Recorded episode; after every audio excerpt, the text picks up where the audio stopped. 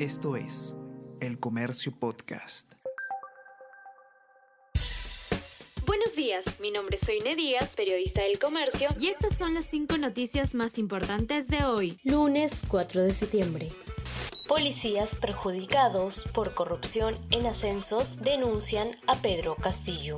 Los coroneles PNP en retiro, Manuel Mar y Ángel Merino, argumentan que debieron ser promovidos en el 2021 por sus puntajes alcanzados. Oficiales, tras declarar como testigos en el caso, han acusado al exmandatario ante el Ministerio Público del delito de abuso de autoridad. Lima es un caos para las personas con discapacidad visual. Este grupo de ciudadanos utiliza el triple de tiempo y dinero para movilizarse en la capital. La señalización es deficiente y los servicios de transporte no siempre respetan los pasajes gratuitos.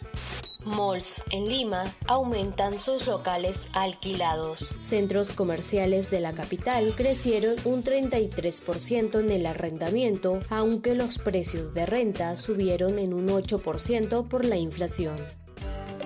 Si eres suscriptor activo de El Comercio, no dejes de participar de nuestra próxima experiencia de Full Day, Cata y recorrido en Takama, Ica. Inscríbete hasta el miércoles 6 de septiembre.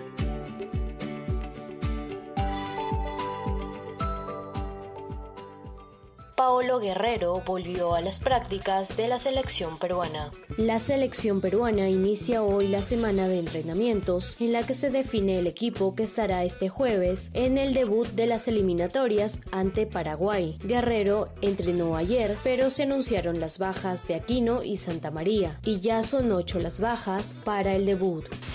México tendrá por primera vez una presidenta en el 2024. En medio de la campaña electoral anticipada en el país, dos nombres están listos para empezar la pugna por la presidencia. Claudia Sheinbaum y Xochitl Galvez, dos mujeres que por méritos propios han escalado en la política.